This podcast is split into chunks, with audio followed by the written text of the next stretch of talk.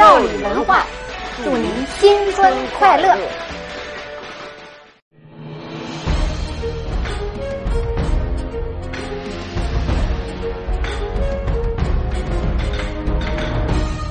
各位，欢迎来到赵李拍案。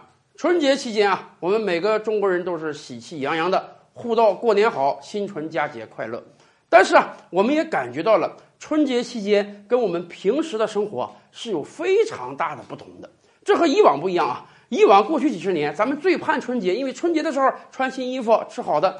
可是最近这几年，很多城里人发现啊，往往一到春节，我们的生活变得反而不如平时啊那么顺畅了。是的，这几年我们中国有很多奇迹在外国被人家津津乐道，这突出体现在外卖行业、快递行业。网约车行业，咱们这几个行业啊，在外国人眼中看来，简直进入到了神话世界中一样，一个手机就能搞定所有的事情啊！这也是我们中国崛起的一个标志啊！但是，一到春节期间，很多人突然发现，哎呀，快递不好寄了，好多快递公司关门了，外卖不好点了，好多商家也关门了，当然，打车也变得非常艰难了。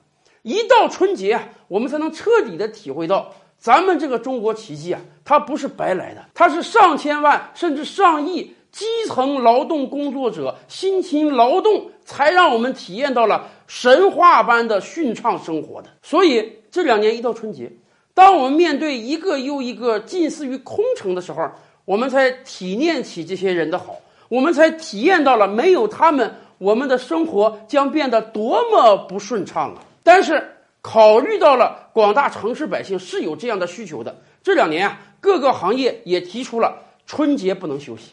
比如说快递行业，至少有两三家快递公司说，我们春节是不打烊的，我们就是要坚守在第一线的服务岗位，让老百姓能够随时随地寄快递、收快递。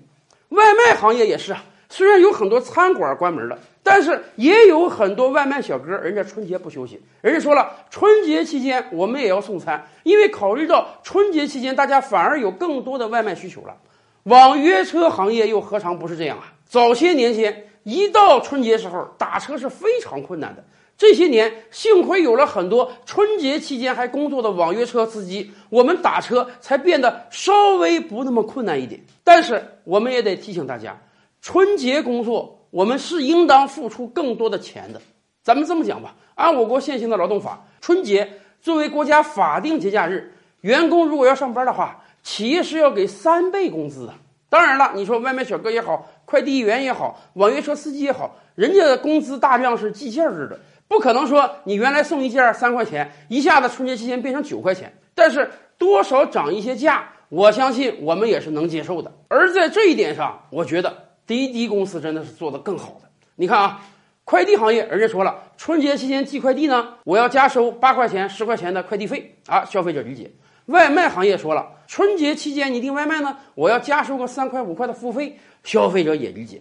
滴滴也说了，春节期间如果你要打网约车，我们每单也要加收一块钱到十块钱不等的服务费，这个我们也理解。但是人家滴滴公司又加了一条，人家说我们加收这个服务费呢。平台层面一分钱都不要，全都给司机。为什么？因为司机才是最辛苦的。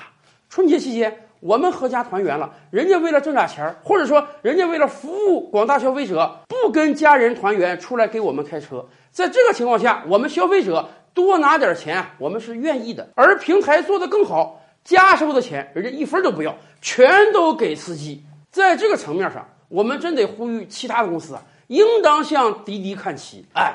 人家就能把多收的钱给基层劳动者，你们能不能把多收的钱也给基层劳动者呢？要知道，没有他们的辛勤工作呀，我们整个城市将处于瘫痪之中啊！更多大千世界，更多古今完人，点击赵吕拍案的头像进来看看哦。赵吕拍案，本回书着落在此。欲知大千世界尚有何等惊奇？